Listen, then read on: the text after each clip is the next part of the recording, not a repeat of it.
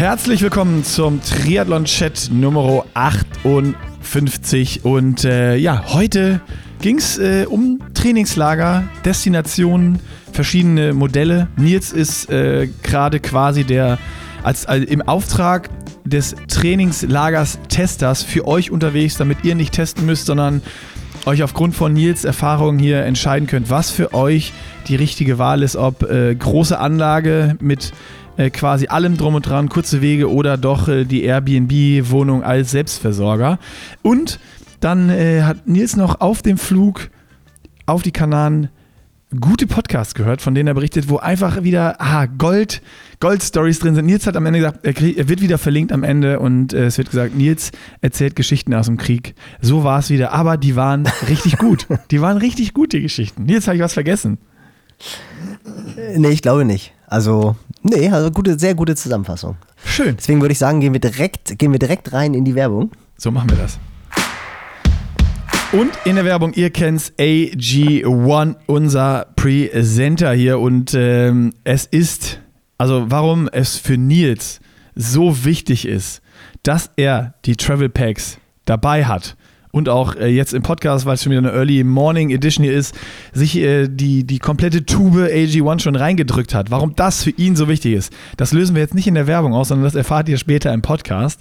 Ähm, wirklich, wirklich, also wenn ihr jetzt das Ding nicht dabei hätte, wäre das eine Vollkatastrophe heute. Und für euch da draußen, für euch da draußen, die zu Hause geblieben sind, ähm, wird AG1 natürlich auch immer wichtiger. Also mich hat es ja letzte Woche auch nochmal mit Corona erwischt und äh, gefühlt um mich rum sind mehr Leute gerade krank als gesund und äh, das wollen wir natürlich nicht. Daher achtet auf euer Immunsystem, tut alles, was ihr könnt, um es zu unterstützen.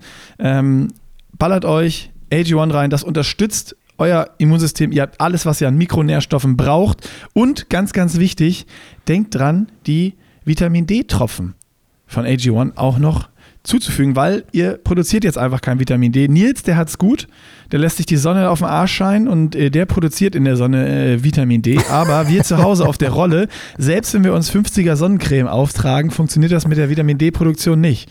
Was sagst du da als Coach-Sicht? Absolut. Ich wollte auch sagen, dass was wichtig ist bei euch ist jetzt Vitamin D. Ich also ich, ihr müsst den Podcast hören, auf den Arsch brennen lasse ich mir die Sonne nicht, da gibt es auch eine Begründung für. Und ich bin das, Grü ich bin das grüne, ich bin das grüne Versuchskaninchen. Ich habe wirklich die Travel Bags dabei, Schrägstrich Packs, und habe es natürlich auch Nicky Boy ganz stolz gezeigt, eben als wir aufgenommen haben. Wir nehmen ja immer Video auf, weil ich natürlich jetzt schon darauf achten will, dass mein Immunsystem stabil bleibt. Aber ich wollte euch wirklich ans Herz legen, vergesst nicht die Beigabe, die Vitamin D-Tropfen, weil das ist jetzt wirklich elementar für eure Knochenstruktur, für die Muskulatur und auch fürs Gemüt. Und ich glaube, Nicky Boy, uns beiden tut das auch gut, dass wir AG1 nehmen. Also wir sind eigentlich so per se relativ gut gelaunt immer. Ja, ah, das, da, da haben wir noch gar nicht drüber gesprochen, ne? Das nee. Ist, äh, ja, wenn man gut versorgt Kann auch daran ist, liegen. wenn man gut versorgt ist, kann es einem gut liegen, ja. Natürlich gibt es da wie immer keine Garantien für äh, irgendwas, aber wenn einem was fehlt, wenn man einen Mangel hat, geht es einem nicht so gut. Und das äh, vermeiden wir damit. Also, wenn ihr das auch wollt, drinkag1.com slash pushing limits und dort könnt ihr alle weiteren Infos, was das grüne Zauberpulver noch so kann, ähm, nachlesen und euch einfach mal das Abo ziehen. Das Gute ist, wie immer, 90 Tage risikofrei testen und ihr könnt für euch ausprobieren, bringt euch das was oder nicht. Und äh, ja, unsere Empfehlung, macht das doch einfach mal. Wegen nicht krank werden und wegen der guten Laune. So, hast du noch was? Sonst Absolut. springen wir in den Podcast hier, Nils. Nee, rein in die gute Laune, auf geht's. Early Morning Edition is back. Ähm, bei Nils ist es ganz früh. Der ist noch eine Stunde, der ist uns eine Stunde voraus heute. Der hat uns alle ausgetrickst und äh, ja, hat hier so ein, so so ein Gewinn, sitzt auf den Kanaren und äh, lässt sich die Sonne auf den Arsch scheinen, könnte man sagen. Naja, also erstmal sitze ich, ich sitze auf dem Fußboden in dem einzigen kleinen Raum hier im Airbnb und, und, und Sonne auf den Arsch scheinen lassen. Für alle, die sich so ein bisschen auskennen, ich bin in Maspalomas Playa de und ich bin in den letzten zwei Tagen von so vielen Typen angegraben worden, dass der Arsch, dass der, dass der Arsch definitiv der, der wird die Sonne nicht sehen. Das ist mir hier einfach zu gefährlich. Äh, ich habe es ich hab's ja auch auf Instagram schon geschrieben. Ähm, 14 äh, years later, also ist ja so ein bisschen äh, back to, back to the roots. Hier war ich ja damals 2004, nee, 2005 bis 2009 sehr häufig im Training, weil ich zwei Jahre lang ja in der Trainingsgruppe von Natascha Bartmann bei ihrem Mann Toni Hasler trainiert habe. Und die hatten hier wirklich immer ihre Base. Und da habe ich dann kennengelernt, wie cool Gran Canaria ist. Werden wir gleich auch noch ein bisschen, glaube ich, drauf eingehen, was so die Vorzüge sind von selber eine Airbnb-Bude haben vor Ort oder halt die klassischen Hotels, Las Plaitas, Club La Santa und Co. Aber wir haben es damals halt wirklich immer so gemacht, wir haben hier in diesen kleinen Dingern in Campo Internacional gewohnt, wo du dann selber gekocht hast, selber Frühstück gemacht hast und sind in Piscina Municipal in äh, San Fernando geschwommen. Da war ich dann gestern auch schwimmen. Es hat sich nichts verändert. Und das Krasse war, wir haben danach natürlich dann Cortado und Pocadillo und es war wirklich unfassbar. Der Cortado kostet hier tatsächlich einfach noch 1,80 Euro. Das Wasser, was, das Wasser, was du dazu trinkst, kostet 1,20 Euro, 1,20 Euro und der Pocadillo 4,50 Euro. Also es ist tatsächlich irgendwie alles noch genauso wie früher. Wir haben darüber geredet. Und der, und der Bocadillo ist ein ganzes Baguette. Ja, voll komplett. Mit Tomate und Sugar, alles, also alles drauf. Halt wirklich so ein Riesending, wo du bei uns schon 9 Euro für zahlen würdest. Und die sind 1,20 Euro fürs Wasser zahlst du bei uns Aufschlag, weil du Hafermilch statt Kuhmilch nehmen willst. Das ist schon, das ist schon irgendwie cool. Ähm, ja, also Tradition muss aufrechterhalten werden. Das traditionelle Pre-Christmas Camp NG Training, was ich ja, glaube ich, vor acht Jahren mit äh, Günni, Fabian Günther, gestartet habe. Und ich muss sagen, ich hatte jetzt wirklich keine Lust nochmal ins Plaitas, weil ich einfach so viel im Plaitas war. Das ist eine super Location.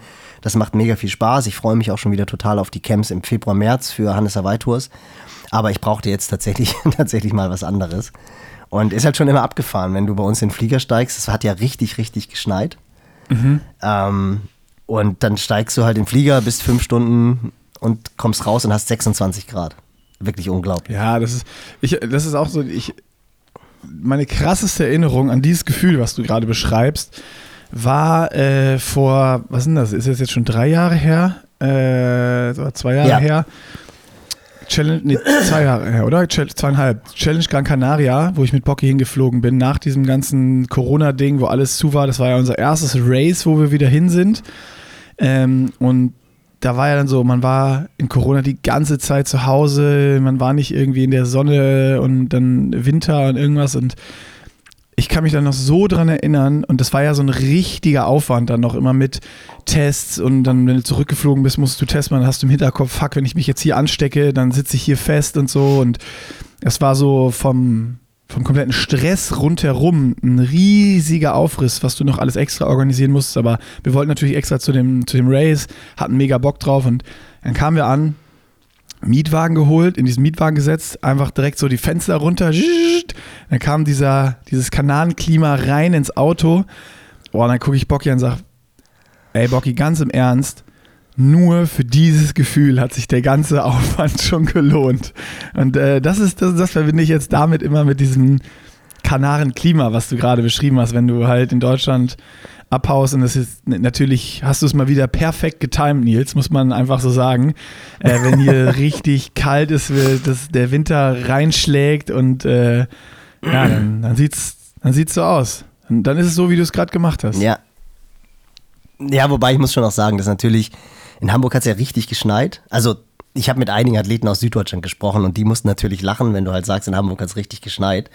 Für die ist natürlich richtig Schneid irgendwie nochmal eine andere Definition. Aber es war tatsächlich so, dass äh, auch auf den Straßen der Schnee liegen geblieben ist. Und in Hamburg ist es dann ja wirklich so, da geht ja gar nichts mehr. Also die fahren dann ja Auto, als wenn, ich weiß nicht, eine Eisfläche wäre. Können alle überhaupt gar nicht mehr Auto fahren. Es dauert halt alles viel, viel länger. Das ist schon lustig. Aber was natürlich schon auch anders ist, ist, wenn du mit einem Kind in der Weihnachtszeit wegfährst. Also deswegen Nikolaus, ich habe auch Gott sei Dank den Flug so gebucht, dass ich, dass der Nikolaus noch kommen konnte. Kasper ist ja jetzt sechs, da ist es dann schon auch noch wichtig. Und das war dann schon so Weihnachtsmarkt und so diese besinnliche Zeit. Da haben wir auch überlegt, ob wir da gleich nochmal so ein bisschen drüber reden, die Athleten, die sich da jetzt alle irgendwie so einen wahnsinnigen Stress machen. Oder jeder macht sich ja so einen wahnsinnigen Stress, was so absurd ist, weil eigentlich sollte ja Weihnachtszeit irgendwie so genau das Gegenteil bewirken. Aber das war dann schon so ein bisschen ein weinendes, ein lachendes Auge, dass ich geflogen bin. Aber dann genau, was du beschrieben hast, und das ist auch wirklich so, du, du holst den Mietwagen, dauert erstmal, wo du dann in der Schlange stehst und denkst, oh Leute, ich will doch jetzt los, ich will doch jetzt los, hast irgendwie immer noch im Kopf wie früher, du willst noch die erste Trainingseinheit trainieren, muss ja. natürlich noch gemacht werden. Am liebsten das Rad auf, am liebsten das Rad aufbauen und gleich noch eine Stunde irgendwie die Geschütze an die Sonne rausbringen oder so.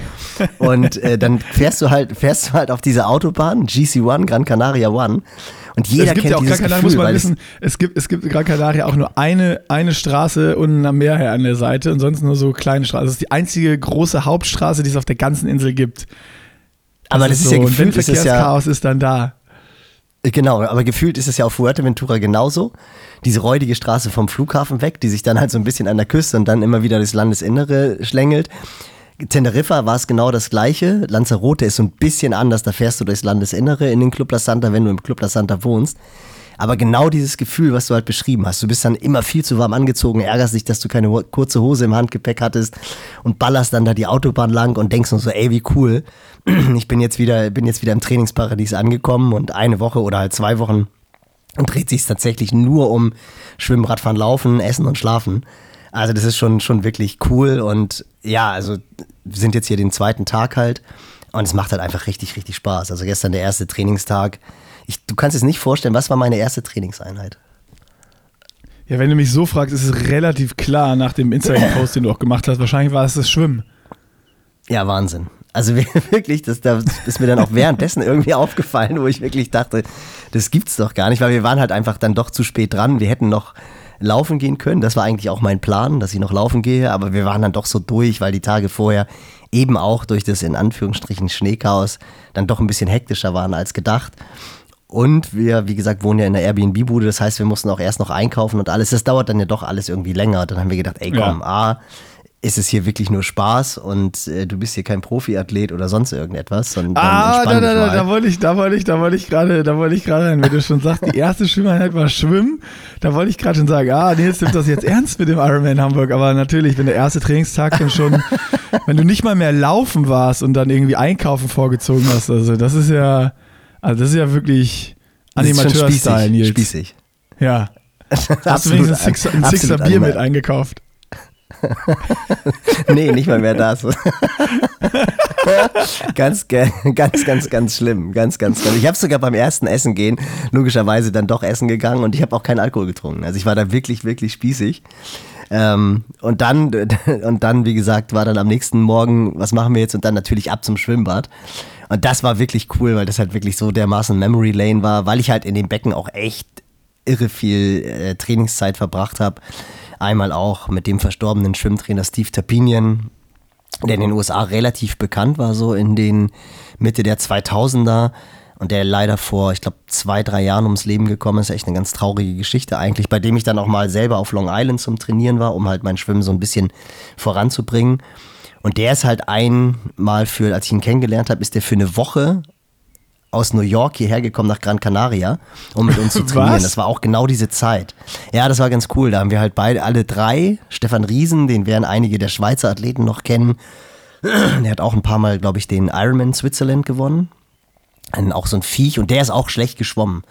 Und das war so die Zeit, wo du auch im, im Ironman dir das nicht mehr äh, du konntest dir noch so zwei, drei Minuten erlauben, aber diese mhm. fünf, sechs Minuten, die Stefan und ich hatten, Natascha hatte immer noch ein bisschen mehr, die, die konntest du dir eigentlich nicht mehr erlauben, weil du dann mhm. einfach auch hinter den guten Radfahrern aus dem Wasser rausgekommen bist. Und das war wirklich so dieser Switch 2005, 2006. Und dann meinte Toni, ja, hier, wir haben einen Schwimmtrainer und äh, der würde kommen. Das war jetzt auch äh, absolut überschaubar, was wir dafür gezahlt haben. Also es waren, glaube ich, schon damals 1000 Euro. Das war jetzt auch nicht ganz wenig. Aber natürlich, wenn du dir halt überlegst, du willst halt irgendwie das im, im Schwimmen schaffen und im Nachhinein auch. Ich meine, eine Woche lang Hardcore-Schwimmtraining weißt du selber auch, wirst du nicht, wirst du nicht zum Superschwimmer. Also ja, doch, das, klar. Das muss man also dann auch sagen. Da war Toni, da hat Toni schon klar, gutes, da hat Toni schon gutes Marketing gemacht.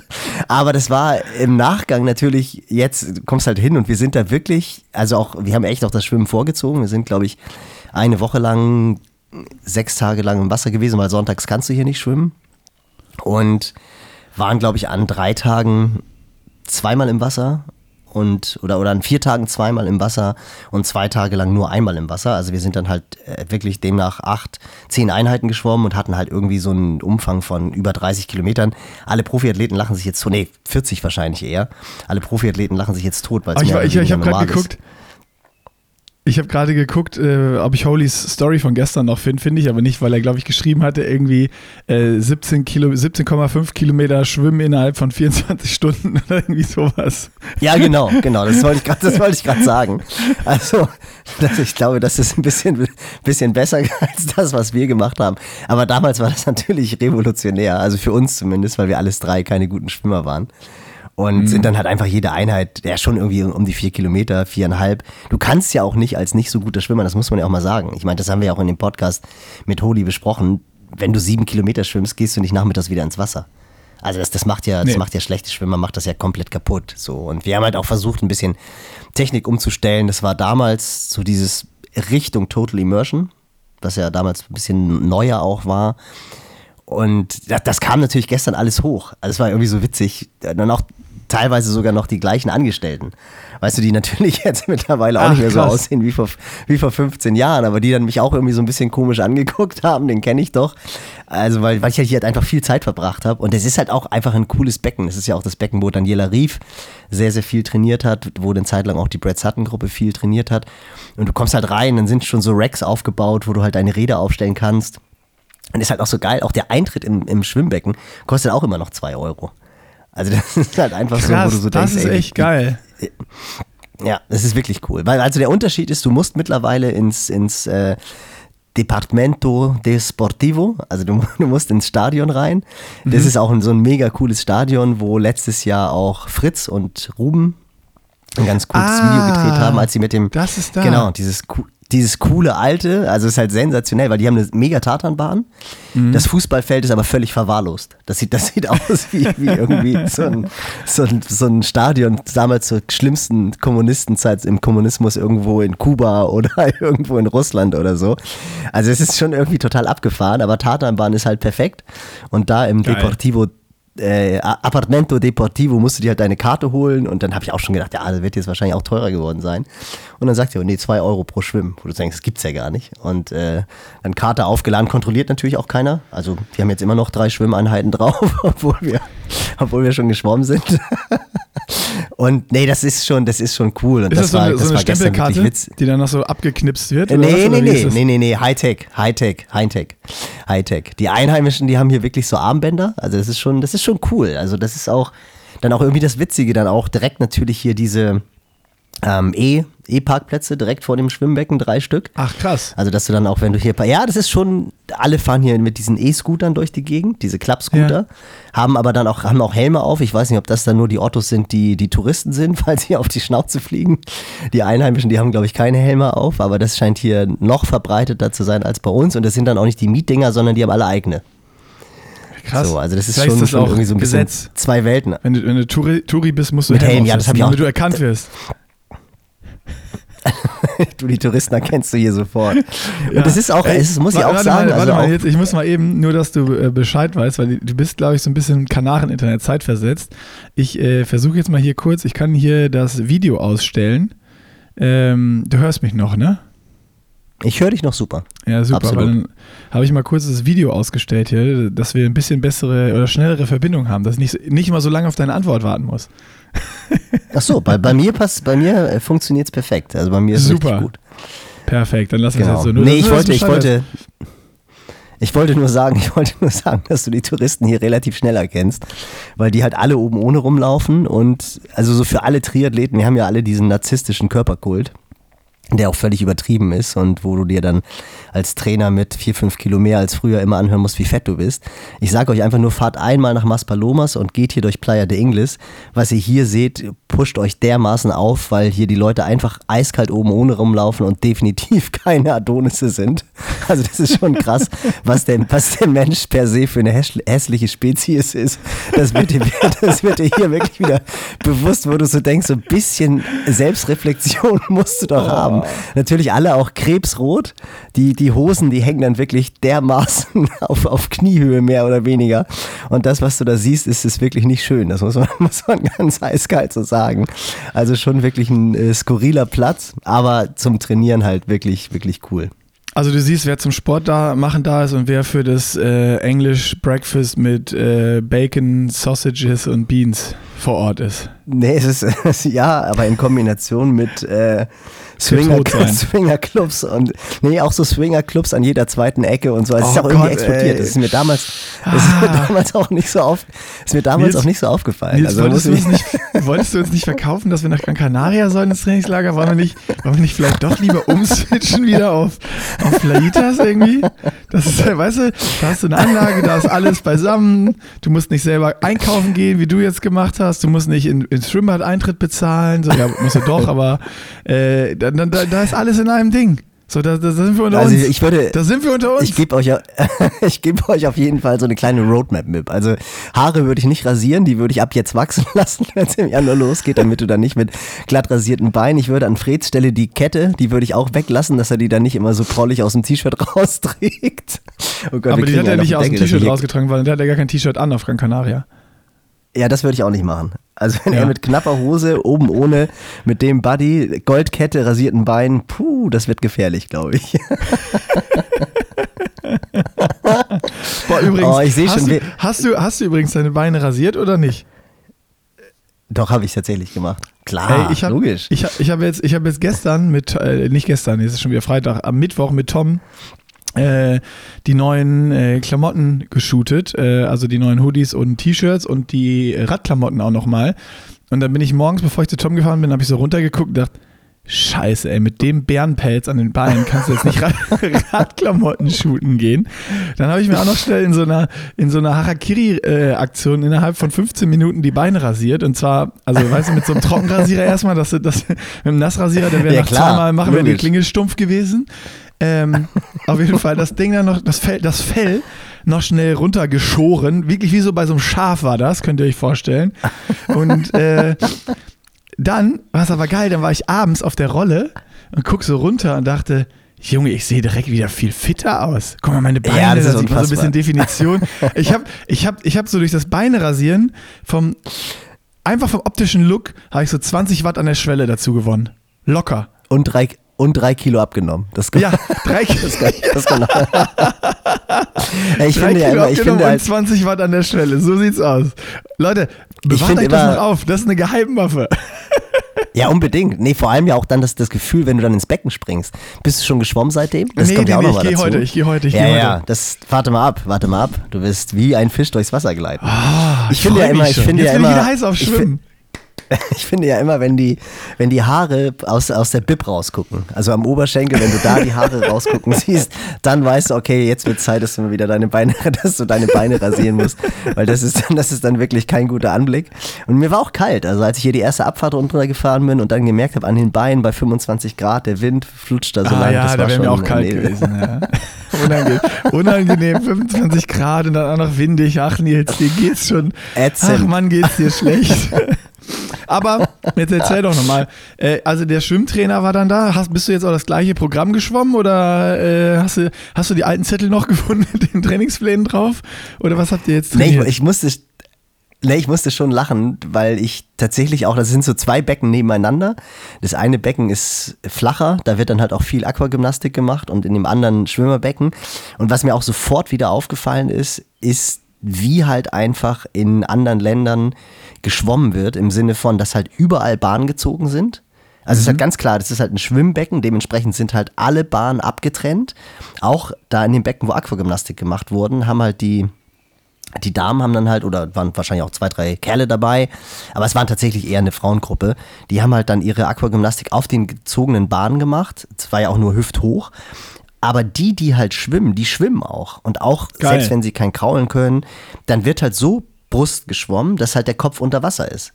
Also so dieses typische Deutsche, wir schwimmen zu zweit nebeneinander, Kopf über Wasser und unterhalten uns. Und wenn ein Schwimmer kommt und mich nass spritzt, wird er erstmal angeschimpft. Und es wird sich beim Bademeister beschwert, dass doch hier, hier schwimmt ja einer Kraul. Das gibt's ja gar nicht, ich werde nass beim Schwimmen. Das klingt jetzt irgendwie lustig, aber das ist ja tatsächlich so. Also, dass du, dass du so diese klassischen deutschen Brustschwimmer wie Enten. Kopf raus, Ja. ich unterhalte mich und wenn einer sportlich schwimmt oder womöglich noch ein Pedal an, an der Hand hat, dann wird äh, dann gibt's, geht die Warnanlage los und dann kommt sofort der Bademeister und schickt dich runter. In einigen Becken sind ja Tools gar nicht erlaubt, damit du die Leute nicht verletzt. Und das ist einfach hier Aber in da Spanien seid ihr in Hamburg anders. doch auch fortschrittlich. Also wo wir meinst, jetzt, wir jetzt- äh, wo, wo wir hier in, in Ohlsdorf schwimmen waren, äh, mit, äh, mit, mit Friedweichter, die haben eine Schnellschwimmerbahn. Das ist richtig geil. Also 50 Das Meter ist Becken ist cool. das ja und die haben, die haben dann, die haben eine, die haben ein oder zwei abgesch, also, also so ohne Absperrung, wo du einfach schwimmen kannst.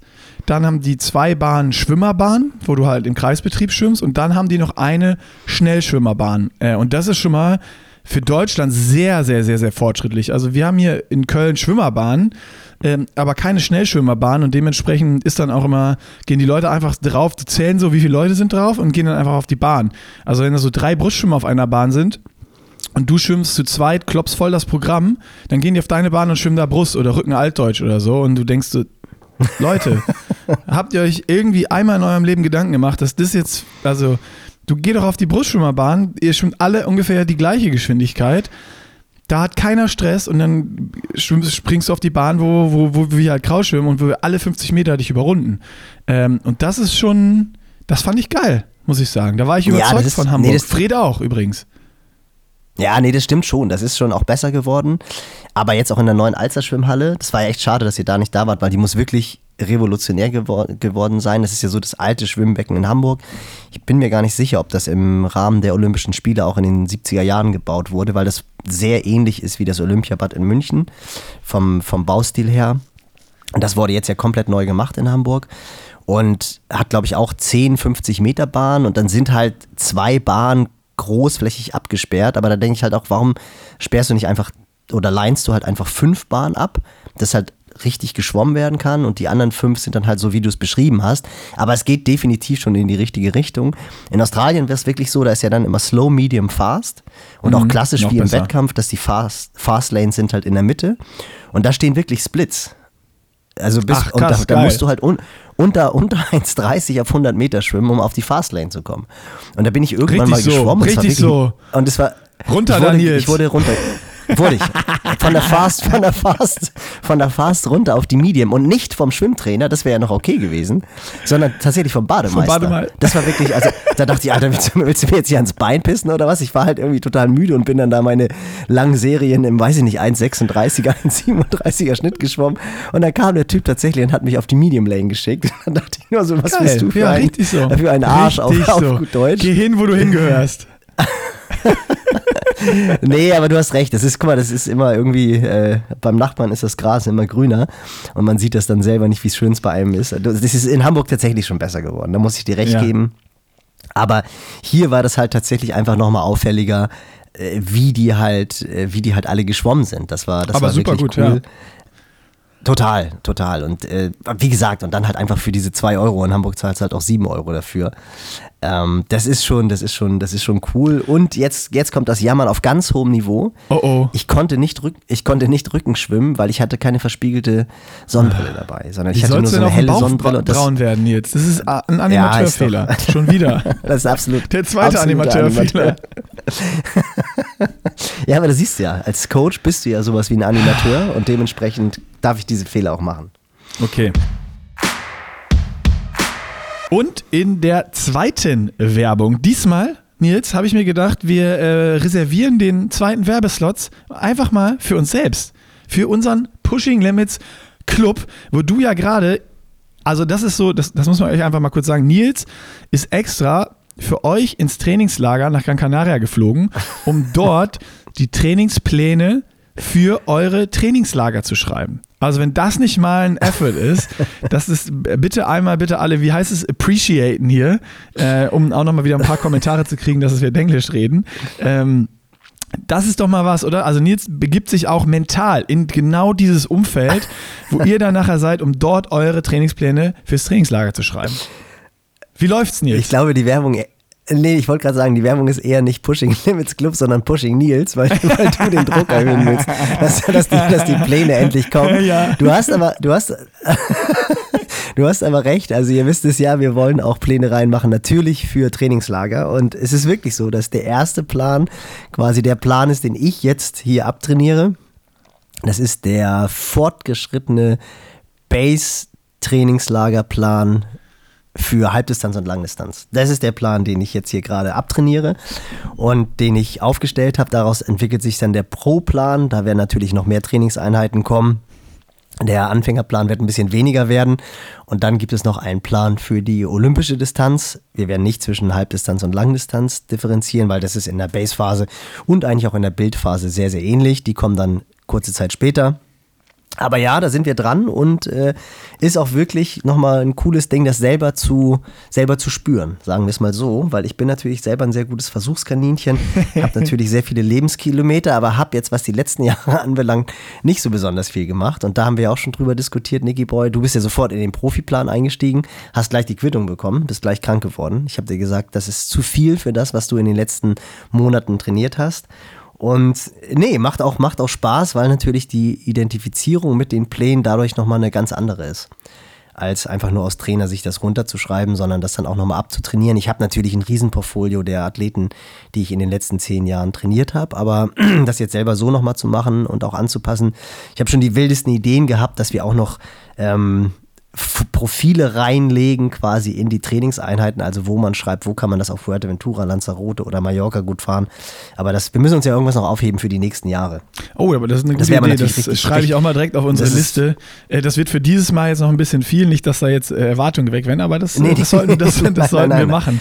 Das ist geil. Die, genau für die nächsten Und Jahre, dass du noch genau ganz weißt, wichtig, wo kannst du deine Berge Noch ganz wichtig, äh, weil du gesagt hast, Base-Phase, also das sprach, das sind jetzt äh, ein Wochen Trainingslagerpläne und dann kommen aber auch noch zwei Wochen Trainingslagerpläne, äh, so heißt's. Boah, jetzt habe ich hier genau. aber einen Knoten im Kopf. Ja, ist schwierig. schwierig. äh, die du dann jetzt aber auch fertig machst, oder? Absolut, genau. Ja. Sehr also gut. Wir, wir werden ähm, in der Base-Phase, ja genau, zwei Wochen Pläne kommen auch, genau. Es kommen ein und zwei Wochen Pläne, Base-Phase, dann nochmal Bildphase und dann Peak werden wir aber vermutlich nur eine Woche machen weil in der Peakphase wird kaum mehr jemand für zwei Wochen nochmal ja, ins Camp wahrscheinlich fahren nicht. Ja. Aber ja, das heißt, ihr könnt, je nachdem, nee. in welcher Phase ihr seid im Trainingsplan, ob ihr gerade im Base, im Bild oder im Peak seid, könnt ihr dann den entsprechenden Trainingsplan euch auch ins Profil ziehen. Und für alle, die es nicht kennen, unser Pushing Limits Club hat nicht nur Trainingspläne, sondern ihr könnt auch da eure komplette Auswertung machen. Wir haben ganz viele Auswertungstools. Äh, ihr könnt eure Rolle verbinden, euren Smart Trainer. Ihr könnt im Radraum die Intervalle fahren. Wir steuern alles ab. Also quasi könnt die Intervalle dort abtrainieren. Wir haben alle Where's the Food Rezepte drin für Pre und Post sodass ihr euch sportgerecht, sportlergerecht ernähren könnt. Ihr gebt da einfach euer Gewicht ein, automatisch wird das Rezept auf euer Gewicht für eine Portion runtergebrochen, fürs Kochen, fürs Einkaufen, für alles. Und äh, ja, checkt einfach mal aus unter pushinglimits.club oder bei euch im App Store. Und die ersten zwei Wochen sind komplett kostenlos und die laufen auch nicht in so einen Abo direkt automatisch über oder sonst was, sondern die laufen einfach aus, diese zwei Wochen Testphase. Und wenn ihr dann ein Abo abschließen wollt, müsst ihr das unter Profil machen. Geht ihr auf Profil, könnt das Abo lösen, kostet 19,99 im Monat oder im Jahresabo 179,99. Äh, Aber wir haben hier keine Abo-Fallen, die dann automatisch in Payment-Modell laufen oder sonst was, weil uns das selber nervt. Deswegen machen wir das nicht. Und äh, ja, alle Funktionen zwei Wochen kostenlos, kostenlos testen. Pushinglimits.club. So, und damit würde ich sagen, Nils, es sei denn, du hast, willst noch was erzählen zu deinen äh, Trainingsplänen und wie du dich fühlst, sonst würde ich sagen, machen wir mit dem Podcast weiter. Zurück in den Podcast. Äh, aber mal, mal, mal kurz, weil du es eben angesprochen hast, wie ist denn jetzt der Vergleich? Also wir waren ja letztes Jahr da, oder du warst die letzten Male immer im Plait, das hast du eben auch gesagt, und jetzt nach ähm, 100 Jahren wieder zurück in der Selbstversorgung im Trainingslager. Und du hast schon, du hast schon, ich habe da schon eben äh, gehört, es ist durchgeklungen so ein leichtes Beschweren. Ja, da musst du ja auch noch einkaufen und so und musst dich hier drum kümmern und dann äh, kommt ja auch noch selber kochen und abspülen und so dazu. Wie, wie ist das jetzt im Vergleich? Also merkst du da so diesen Komfort, also so geil das auch alles ist und Memory Lane, aber merkst du diesen Komfortunterschied von so einem, von so einer Anlage wie jetzt ein Plaitas oder ein La Santa oder whatever, wo so es gutes Essen gibt für Sportler, wo du dich um nichts kümmern musst, wo das alles fußläufig ist. Du latsch ein paar Meter bis beim Pool, latsch ein paar Meter bis beim, bis beim Essen, ähm, musst eigentlich aus der Anlage, außer zum Radfahren, zum Trainieren gar nicht raus. Merkst du da jetzt einen Unterschied oder äh, was, was, ist besser? Oder bist du ja, noch nicht lange noch da? Also ist, nee, also ich glaube, dass, dass ich das schon beurteilen kann, weil es wird definitiv nicht besser werden weil wir gestern, wie gesagt, nach der, nach der ersten Radausfahrt gab es den Klassiker Gnocchi mit Pesto.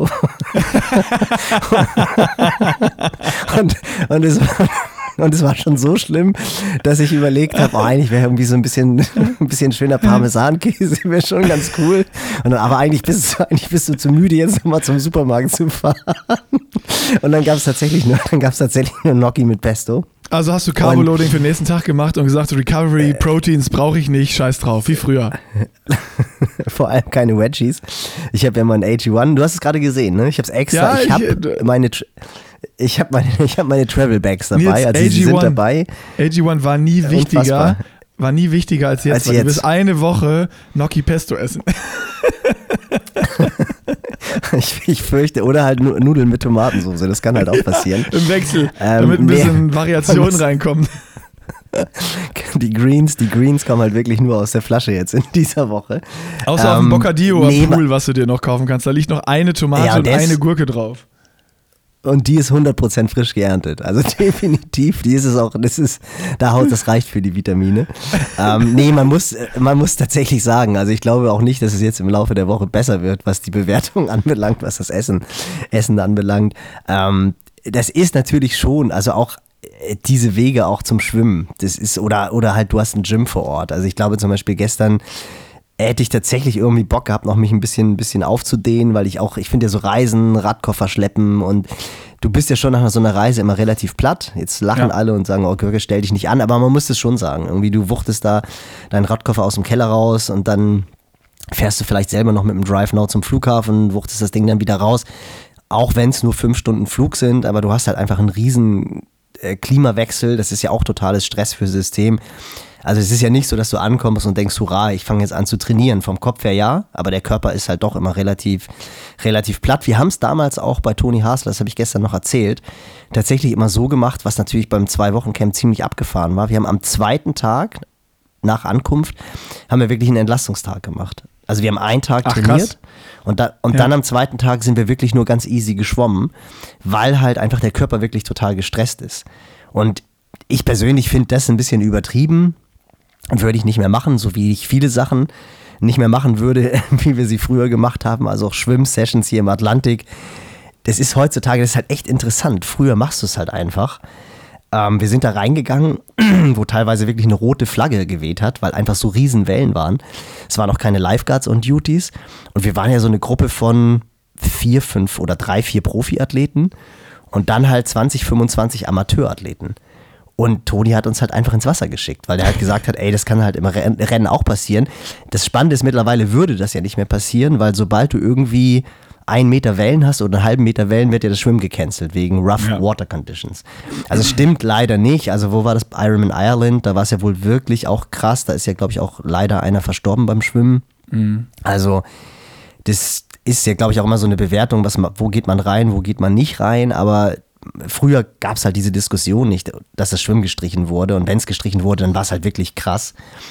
Aber dass er uns halt einfach hat ins, also auch so aus, aus versicherungstechnischer Sicht und auch ich als Trainer, also was ich mir jetzt für Gedanken mache, wenn wir beim Hannes Hawaii Tour Camp das Open Water Swim machen. Da sind halt immer zwei, drei Leute mit Subs dabei und gucken, dass halt auch alle gut davor sind. Und du fragst alle, ja, seid ihr denn fit? Und wenn ihr einen Krampf habt, legt euch auf den Rücken und auf jeden Fall nur mit Neo ins Wasser, auch wenn das Wasser irgendwie 22, 23 Grad hat, was ja im Atlantik im April durchaus mal der Fall sein kann.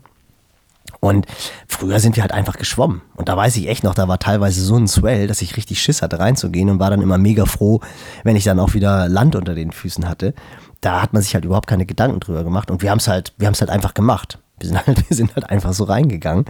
Das finde ich schon aus, aus Coach-Sicht äh, ganz interessant. Das würde man sich heute einfach nicht mehr trauen.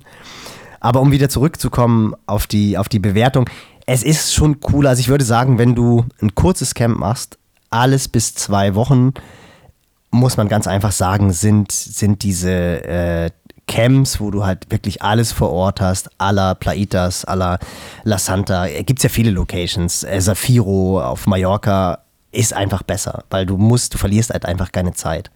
Mhm. Weil dieses ganze Einkaufen gehen, Kochen und es ist ja wirklich so, du bist dann müde vom Trainingstag, dann hast du einfach keinen Bock, dir noch einen Salat zu schnibbeln. Ich glaube, wenn du irgendwie länger weg bist, also so ab, vermutlich wirklich so ab so einem Zeitraum von drei Wochen und du sagst jetzt irgendwie, ich fahre jetzt drei Wochen lang zum Trainieren nach Girona. Ich glaube, da gibt es ja, ja, diese Hotels auch gar nicht. Also da musst du dann ja auch irgendwie Airbnb-mäßig wohnen und musst dich irgendwie ähm, arrangieren und einrichten und kennt ja jeder auch irgendwie nach einem langen Trainingstag. Gehst du dann halt abends essen, aber irgendwann guckst du dann doch auf die Kohle und sagst, naja, jeden Tag will ich das auch nicht machen. Und da sind halt einfach diese Camps schon, schon deutlich cooler. Und unterm Strich zahlst du vermutlich dann doch 200, 300 Euro mehr, wenn du so ein rundum sorglos Paket hast. Aber es macht halt auch Sinn. Du musst Schwimmzeiten jetzt, guck mal, Samstag, Sonntag, heute ist Freitag, heute ist ähm, Feiertag hier in Spanien.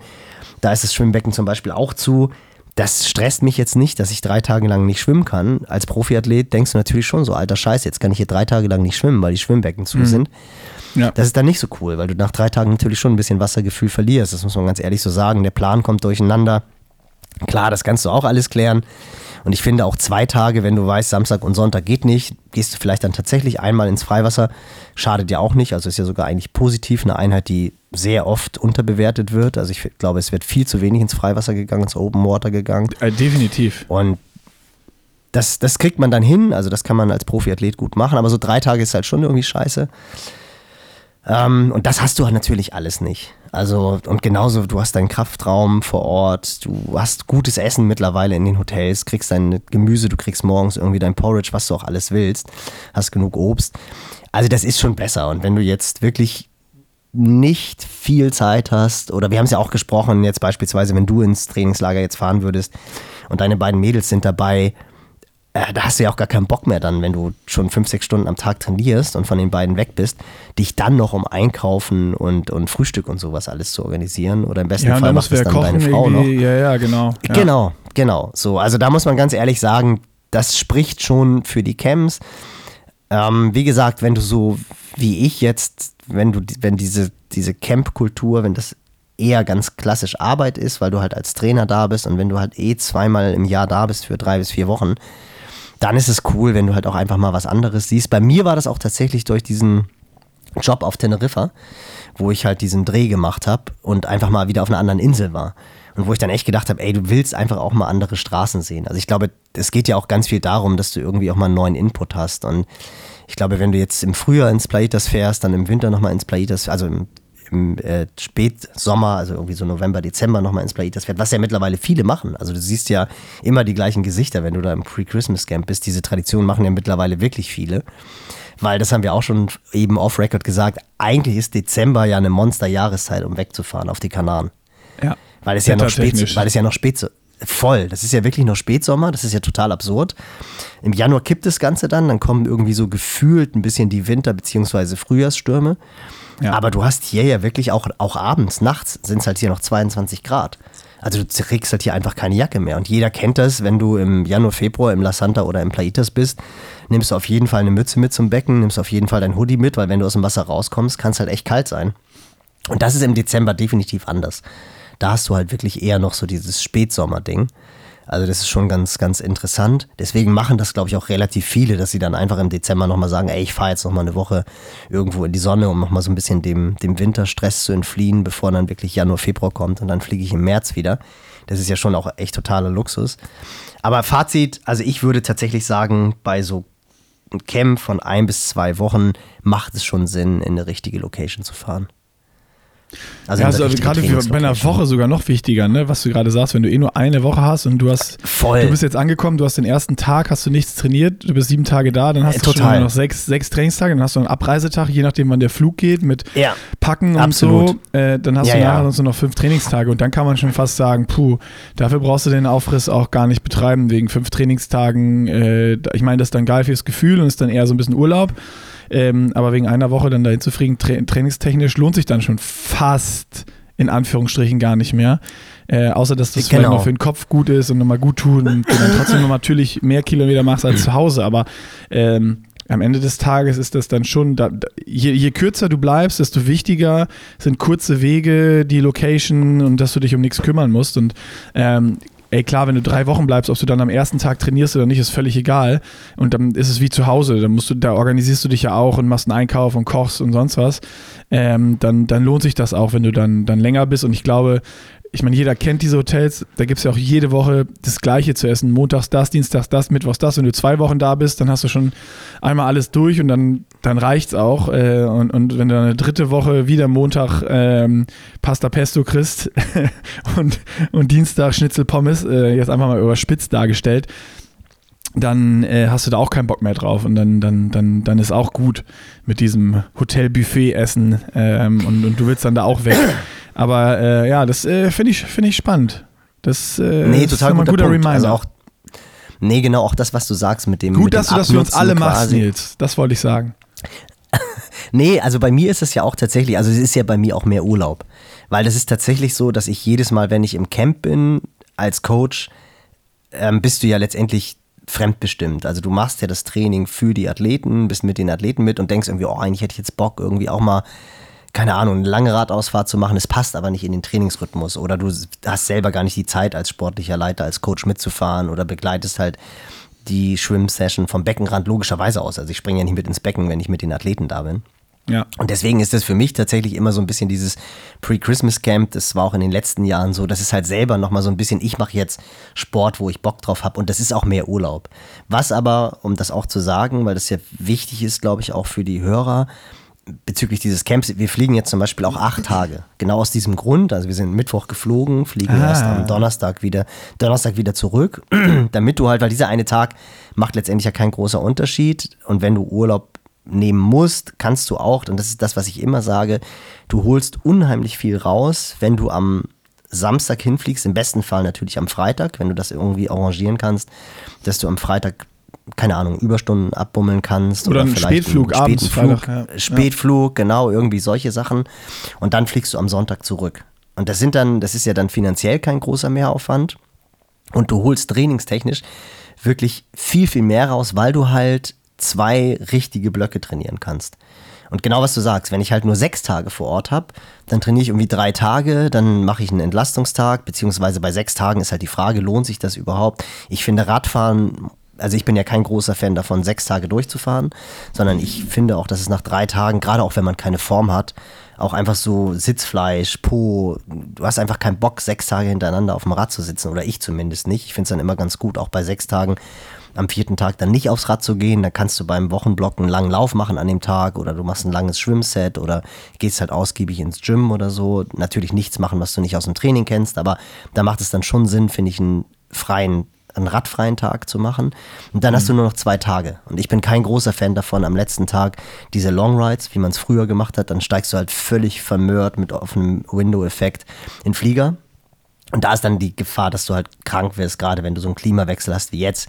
Das ist eigentlich vorprogrammiert. Deswegen finde ich den letzten Tag immer noch mal so ein bisschen austrudeln lassen. Schon noch mal irgendwie alle drei Disziplinen, aber wirklich nur ganz, ganz locker. Coffee Ride, kurzer Auftaktlauf und abends gehst du noch mal irgendwie Sunset Swimming und genießt einfach noch mal das schöne Wetter. Und dann geht es am nächsten Tag zurück in die Kälte. Aber so letzter Tag noch mal 180 wie früher immer. Das ist meiner Meinung nach Schwachsinn.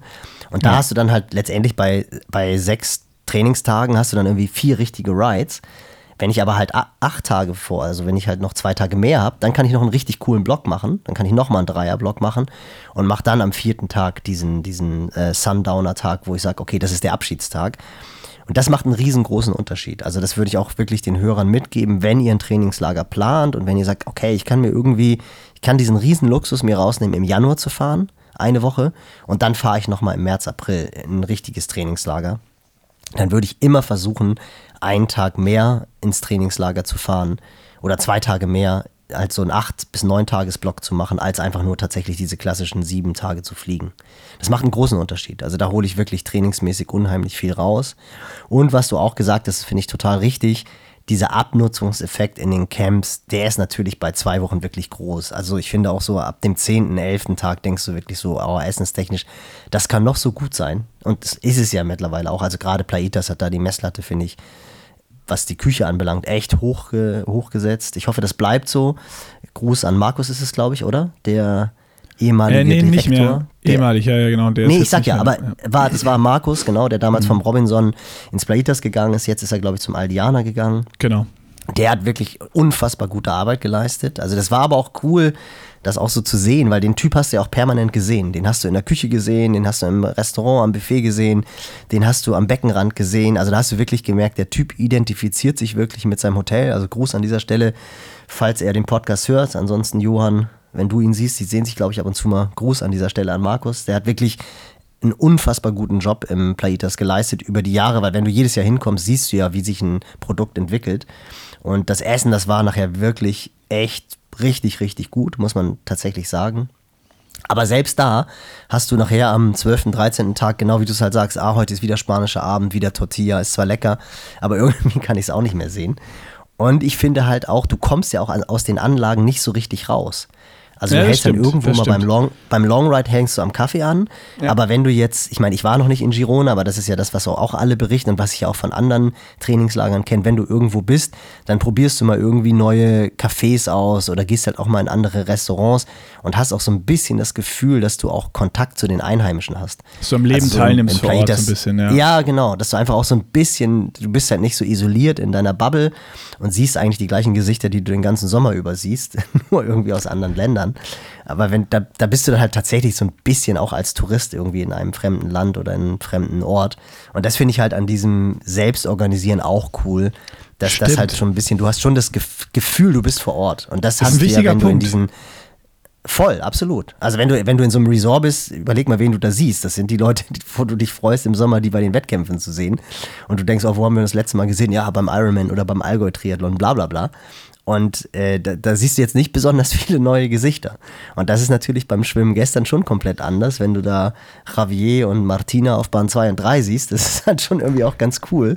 ja, da und du, du, die das Stories, die du erzählen kannst jetzt mit den äh, äh, verbrannten, halbnackten Menschen, die trotzdem die Hose auf halb acht hängen haben. Also das sind ja auch so Sachen, die du mitnimmst halt, ne? Das ist ja egal, ob das Also jetzt, absolut.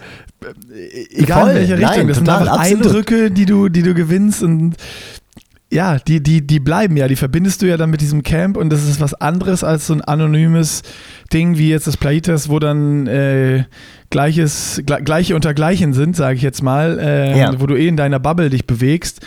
Ähm, das Einzige, was raussticht, sind, dass manche Leute statt morgens zu schwimmen, äh, morgens ein Sunrise-Yoga machen oder eine Sunrise-Spinning-Session äh, auf dem Dach vom, vom, vom, vom Schwimmhaus, vom Bademeisterhaus. Äh, Genau.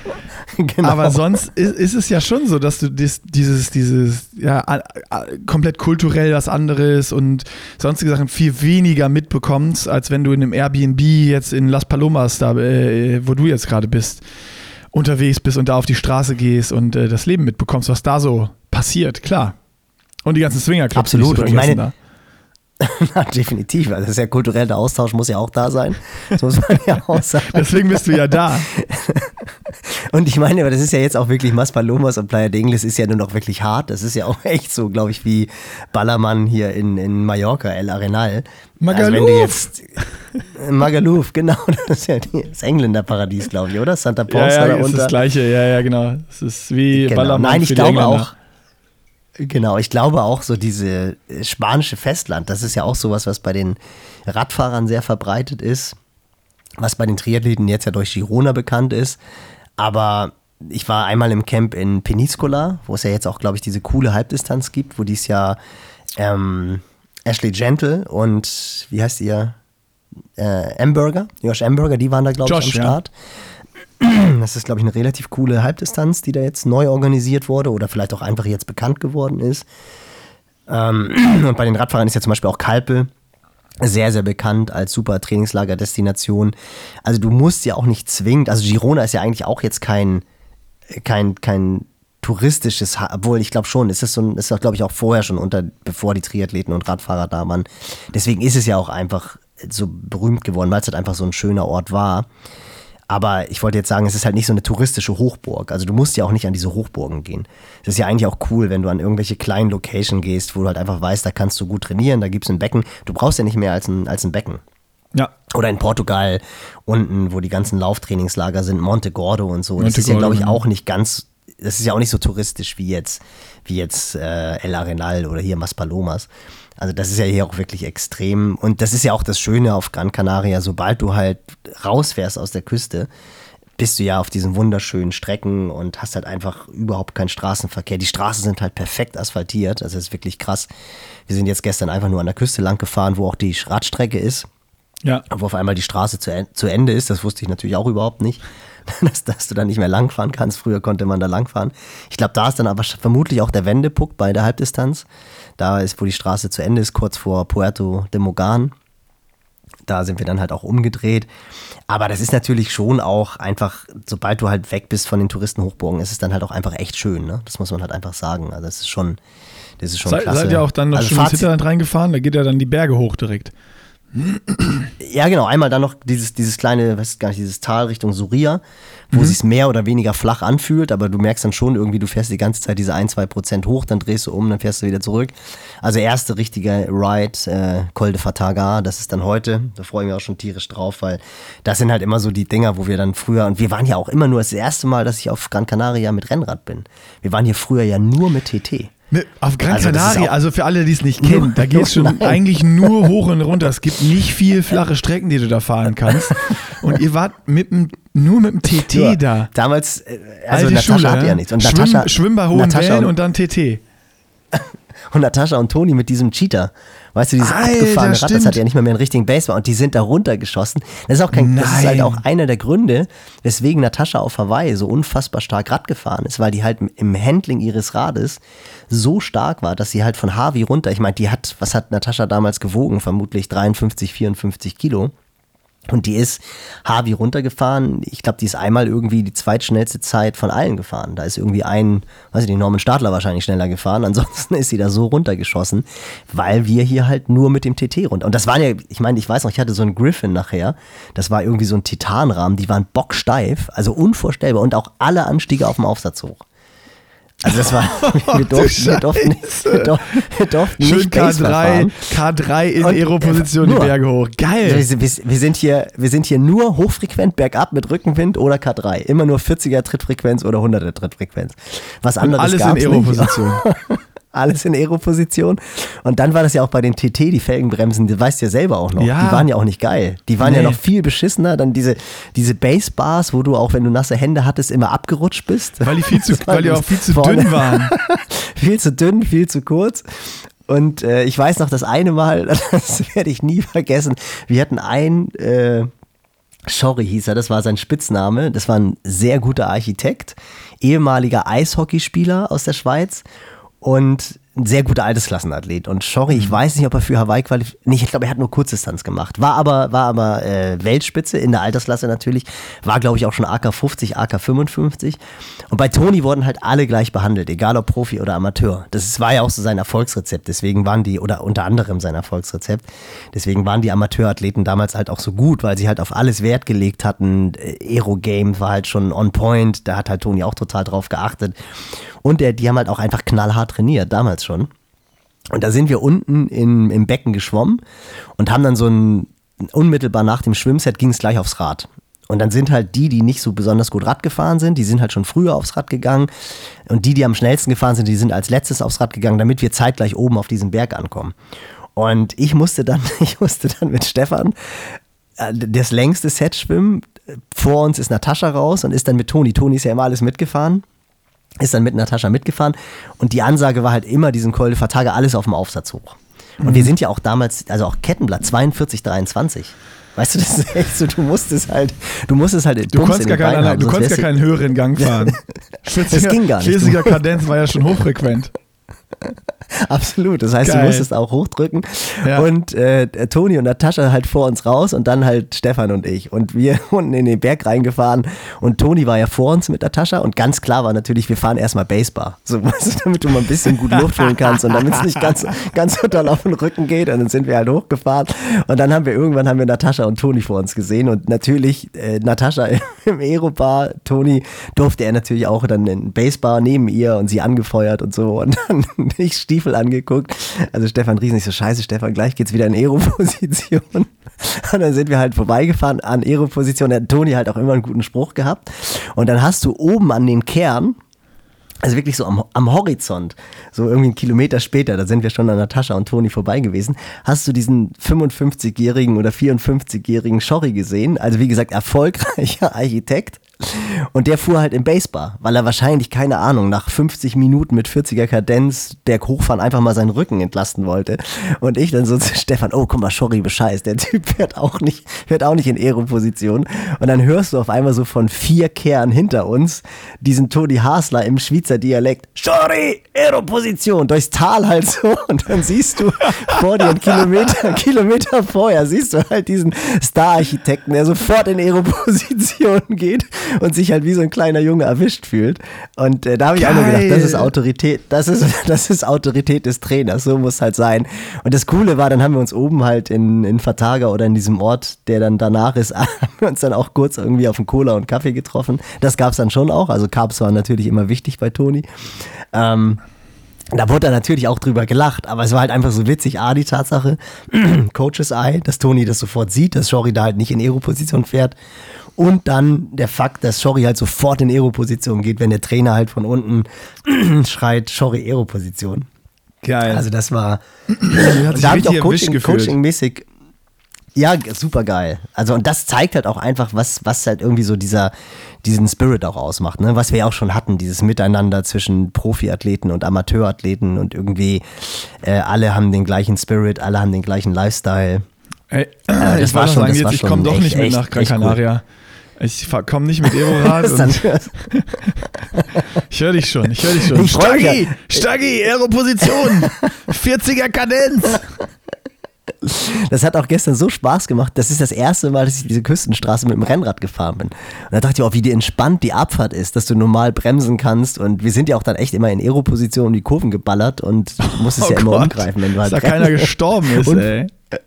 Unfassbar. Ja, mega, mega cool. Äh, und da übrigens auch einen, für dich auch, wenn du mal Zeit haben solltest, die nächsten Tage einen Podcast zu hören.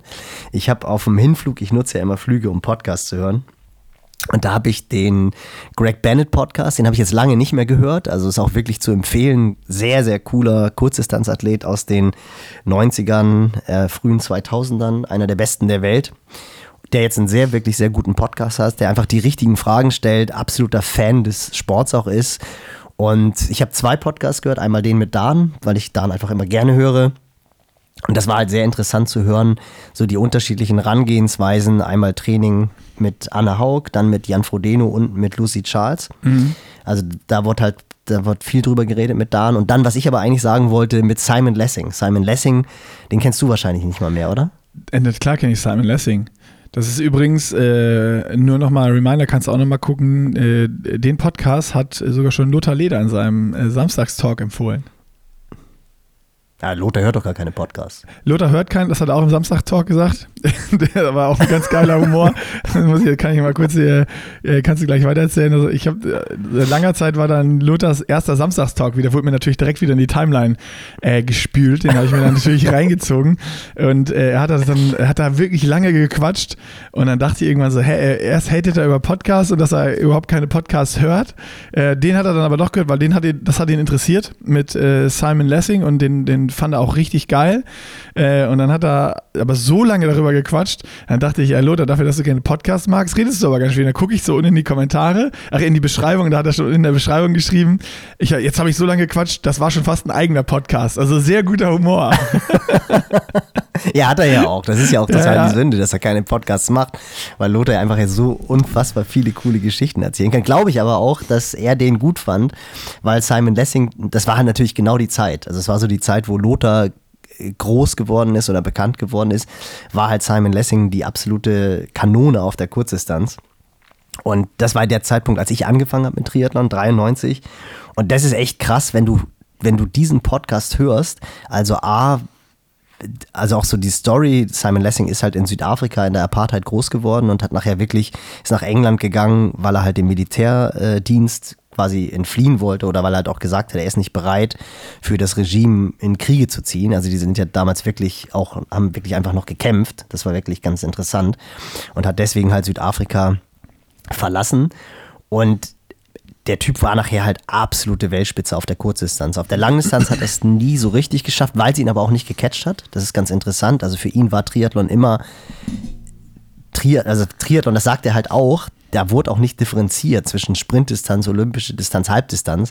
Er hat damals halt ein ganz legendäres Rennen gehabt mit Mark Allen, der ja zehnmal den Nizza-Triathlon gewonnen hat, als Nizza noch vier Kilometer schwimmen, 120 Kilometer Radfahren und 30 Kilometer laufen war. Und da wurde Simon irgendwann mal eingeladen, als Mark Allen das zehnte Rennen gewonnen hat. Mark Allen hat ihn tatsächlich zehnmal hintereinander gewonnen. Und beim zehnten Sieg von Mark Allen war Simon, ich glaube, als 22- oder 23-Jähriger dann so der Stargast. Und die hatten wirklich ein Battle Kopf an Kopf äh, bis fünf Kilometer vor dem Ziel, wo Simon dann halt einfach abgekackt ist. Und das war auch so eine coole Geschichte, die er da in dem Podcast erzählt hat, weil er halt erzählt hat, er hatte halt überhaupt keine Erfahrung über die längeren Strecken und ist dann halt mit Mark Allen zusammen vom Rad gestiegen und hat dann halt gedacht, okay, was mache ich denn jetzt? Ich laufe einfach mit. Ich habe ja überhaupt keine Ahnung, ich weiß überhaupt nicht, wie das funktioniert mit dem Pacing und mit der Nutrition. Ich laufe jetzt einfach hinter Mark Allen hinterher. Mark Allen hat aber natürlich gedacht, da kommt dieser neue Superstar aus Europa und dass er ihn foppen will. Und dass er halt sagt, ach scheiße, der hat diese wahrscheinlich so eine Taktik. Und dann ist er wirklich so zickzack gelaufen. Also hat halt wirklich immer versucht, irgendwie Simon Lessing auch mal nach vorne zu holen, damit auch mal Simon Lessing die Pace macht und ist dann einfach nach links gelaufen, nach rechts gelaufen. Und Simon Lessing ist einfach nur hinterhergerannt, weil er überhaupt keine Ahnung hatte vom Pacing. Und weil er halt gedacht hat, ich orientiere mich hier mal am besten der Welt. Also halt so diese beiden, beiden Perspektiven. Also natürlich schon echt cool. Und meine Lieblingsgeschichte, weil das auch so ein bisschen die Härte quasi, also warum die Leute halt einfach so gut waren. Er hat halt auch gesagt, also das ist jetzt nicht meine Lieblingsgeschichte, sondern nochmal ein klassischer görgischer Einwand. Er hat halt auch gesagt, so heutzutage racen die Leute halt für Points, um halt irgendwie, keine Ahnung, PTO-Points ah, ja. zu haben und in die Rennen eingeladen zu werden oder halt um Weltcup-Punkte. Und die haben halt damals nur um Money geraced. Da, da war es mhm. halt scheißegal, Punkte, da gab es halt auch schon Weltcup, aber er hat halt die Rennen gemacht, wo es halt Kohle gab, weil er war halt einfach Profiathlet und da, genau. wo, du, wo, du, Geld verdienst, da startest du halt, genau. Und damals war halt so, das Schlaraffenland war halt Frankreich und da war er wirklich noch ganz, ganz jung und ist gerade so in die Weltspitze gekommen. Also er war von Anfang an vorne mit dabei, aber es war jetzt nicht so, dass er schon, im, ich glaube im zweiten oder dritten Jahr ist er dann tatsächlich Weltmeister geworden auf der olympischen Distanz mit 21, damals auch noch ohne Windschatten fahren. Und da ist er dann halt als 20-jähriger Neuprofi in Frankreich, wollte er mit dem Zug zum Rennen fahren, hatte sein Bikeback dabei und ist aber in die falsche Richtung gefahren. Und hat dann irgendwie nach zwei, nach zwei Stunden hat er realisiert, scheiße, ich fahre hier gar nicht, keine Ahnung, Richtung Avignon, sondern ich fahre in die andere Richtung. Und ist dann halt ausgestiegen, Zug gewechselt und ist Richtung Avignon gefahren und ist dann so spät angekommen, dass alle Hotels weg waren.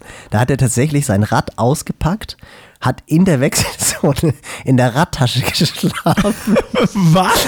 Hat, in, hat, in der, hat, in der, hat im Bikeback, hat im Bikeback gepennt und ist dann wach geworden durch, durch den Lautsprechertest vom Aufbauen der Wechselzone.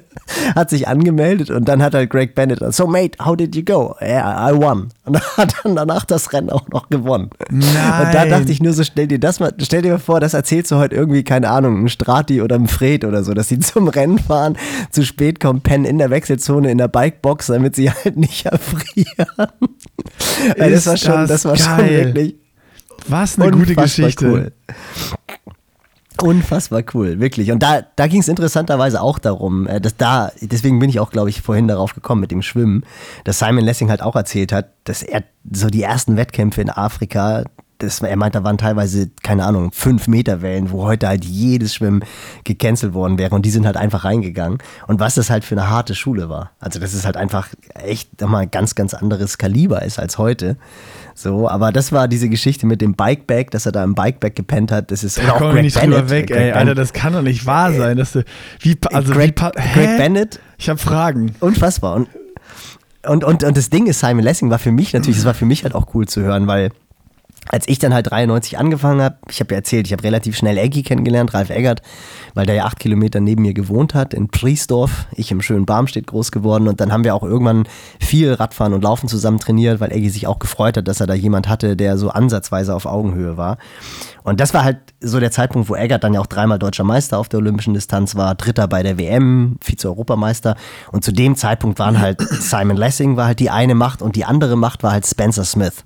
Mhm. Spencer Smith war halt wirklich ein Brite auch, in, in, Großbritannien groß geworden. Und das hat halt Simon Lessing auch nochmal erzählt, dass der, deswegen hatten die halt auch so eine Rivalität, weil der Papa von Spencer Smith war halt der, absoluter Charaktertyp. Also unfassbar, den habe ich auch noch kennengelernt. Der ist leider vor ein paar Jahren gestorben. Der hat, glaube ich, auch Spencer Smith trainiert und das war so ein Engländer, wie du ihn dir vorstellst. So leichte Pocke, äh, klein, so, so wie ich, kurz gewachsen und äh, hatte immer, immer irgendwie eine Zigarre im Mund oder immer auch ein Bier in der Hand. Also war wirklich so das, wie du dir so einen, so einen klassischen Engländer vorstellst. Und Geil. das war auch immer damals halt so knallhart im Verhandeln. Ich weiß noch, es gab ja damals die German Open in Hannover. Und da hat, hatten Simon Lessing und Spencer Smith auch mal so ein geiles Duell. Die sind dann nebeneinander gefahren, da war noch Windschattenfahrverbot. Das war beim Radfahren so eine Out- and Back-Strecke am, am Maschsee, 10 Kilometer und Laufen war dann auch Out and Back. Und die haben alles nebeneinander gemacht. Ich weiß gar nicht mehr, wer von den beiden gewonnen hat. Ähm, ich weiß aber noch, dass es um Platz 3 haben Lothar und äh, Eggy gefightet. Ich bin zum Zugucken einfach nur hingefahren mit meinem Daddy zusammen. Und Lothar war immer so ein bisschen der Angstgegner von Eggy und äh, Lothar war halt ein unfassbarer Kämpfer im Zielsprint. Und eigentlich hatte Eggy schon Punch, aber Lothar hat ihn dann um Platz 3 niedergesprintet. Das werde ich niemals vergessen. Das muss wirklich so, weiß ich nicht, ob das 93, 94, 95 gewesen war. Auf jeden Fall habe ich dann irgendwann vorm Rennen oder nach dem Rennen Papa Smith, Bill Smith, mit einer Aldi-Tüte gesehen. Und habe dann nach dem Rennen, habe ich dann so mit Eggy gesprochen. Ich so, sag mal, Eggy, äh, Papa Smith, der ist da mit so einer Aldi-Tüte rumgelaufen und dann grinste Eggy nur so und dann meinte er, Antrittsgeld gab es bei Bill Smith immer nur in Cash und in der Tüte waren 10.000 Mark. Nein. Da hat, doch, da hat halt einfach Spencer Smith 10.000 Mark Antrittsgeld und es lief halt immer Cash und die hatte er halt in dieser Aldi-Tüte drin und ist in dieser Aldi-Tüte und 10.000 Mark am, beim, beim German Open da rumgelaufen und dann diese Geil. Geschichte musste ich dann halt auch denken, als, als, äh, als Simon Lessing halt von Papa Smith erzählt hat, weil er hat halt erzählt, diese Rivalität, die kam, weil Spencer Spencer Smith halt wirklich klassischer Engländer, kam auch aus Manchester, Working Class Athlete. Und Simon Lessing war halt so dieser weiße Engländer, der halt in der Apartheid in Südafrika groß geworden ist. Also mhm. eher so ein bisschen White Color versus Blue Color, deswegen war da halt auch so diese Rivalität. Bill Smith war aber in Nizza bei diesem Rennen, wo Simon Lessing eingeladen war, um gegen Mark Allen zu, anzutreten ist Bill Smith hingefahren, hat sich dieses Rennen angeguckt, weil er das halt einfach auch so spannend fand, hat dann zwischendurch immer an den Telefonzellen angehalten und hat Spencer Smith Live-Coverage gegeben, wie dieses Rennen gerade läuft. Wie abgefahren ist das? Also er hat dann immer vorgefahren mit einem Roller, seinen Sohn angerufen, irgendwelche Frauen in die Telefonbox reingesteckt und hat gesagt, oh, die beiden nebeneinander laufen Kopf an Kopf. Und dann hat halt Simon Lessing noch erzählt, das Geile war, also immer noch dieses Bild, Mark Allen läuft los und hat halt diesen Simon Lessing hinter sich, denkt die ganze Zeit, er spielt da taktische Spiele mit ihm. Und dann hat halt Simon Lessing erzählt, dass Bill Smith dann immer noch auf dem Roller so vorgefahren ist und dann immer beide angeschrien hat, Simon, Mark Allen looks like shit. He's digging deep. He looks like shit. Und dann stell, stell, stell dir vor, dieser, dieser heilige, heilige Mark Allen race halt in Nizza und dann ist da so ein Engländer, der die ganze Zeit so nur schreit, Dicker. oh, der sieht scheiße aus. Sieht, Mit der alten Tüte am Rollerlenker. Und, und ich, nee, da ist ja Simon, da ist ja Spencer nicht gestartet, deswegen ja, gab es keinen Antritt. Ich will dieses Bild nur aber, zeichnen. Aber aber er, er hatte tatsächlich, glaube ich, eine Zigarre im Mund. Ich glaube, das hat Simon Lessing dann auch erzählt, dass er am Becken, am Streckenrand mit Zigarre im Mund. Mark Allen sieht scheiße aus, lauf. Aber da siehst du halt auch, was für ein geiler Spirit auch, dass er eigentlich ja bei die beiden Hotel, die Duellanten sind, also Rivalen, Mhm. Und trotzdem ist halt Bill Smith so begeistert, dass er in der Situation dann natürlich Simon Lessing anfeuert und halt will, dass er gewinnt und nicht Mark Allen. Äh, mega. Also wirklich, wirklich cool. Also äh, absolut super zu hören und krass einfach auch, ja, wie gesagt, diese Geschichte mit, mit, der, mit dem Bikeback war Weltklasse. Hat dann aber auch Greg Bennett als Pendant dazu, der ist halt in Australien quasi ähnlich groß geworden. Und Greg Bennett hat dann immer erzählt, dass die in Australien dann auch immer zu den Rennen sind, wo es halt Kohle gab. Und die sind dann immer so lange geblieben, dass sie die Leftovers, also so die ganzen Bananen und Äpfel, die es halt an den Verpflegungsstellen gab, die haben sie dann abgegriffen, wenn die Wechselzone abgebaut wurde. Und alles, was halt übrig geblieben ist, auch an Riegeln und so, haben die Jungs sich dann, haben die Jungs sich dann eingeheimst und haben gesagt, ah, hier können wir das mitnehmen und haben dann da halt ihre Äpfel und ihre Bananen abgegriffen, haben aber vorher die Rennen halt gewonnen, weil es halt die absoluten Maschinen waren.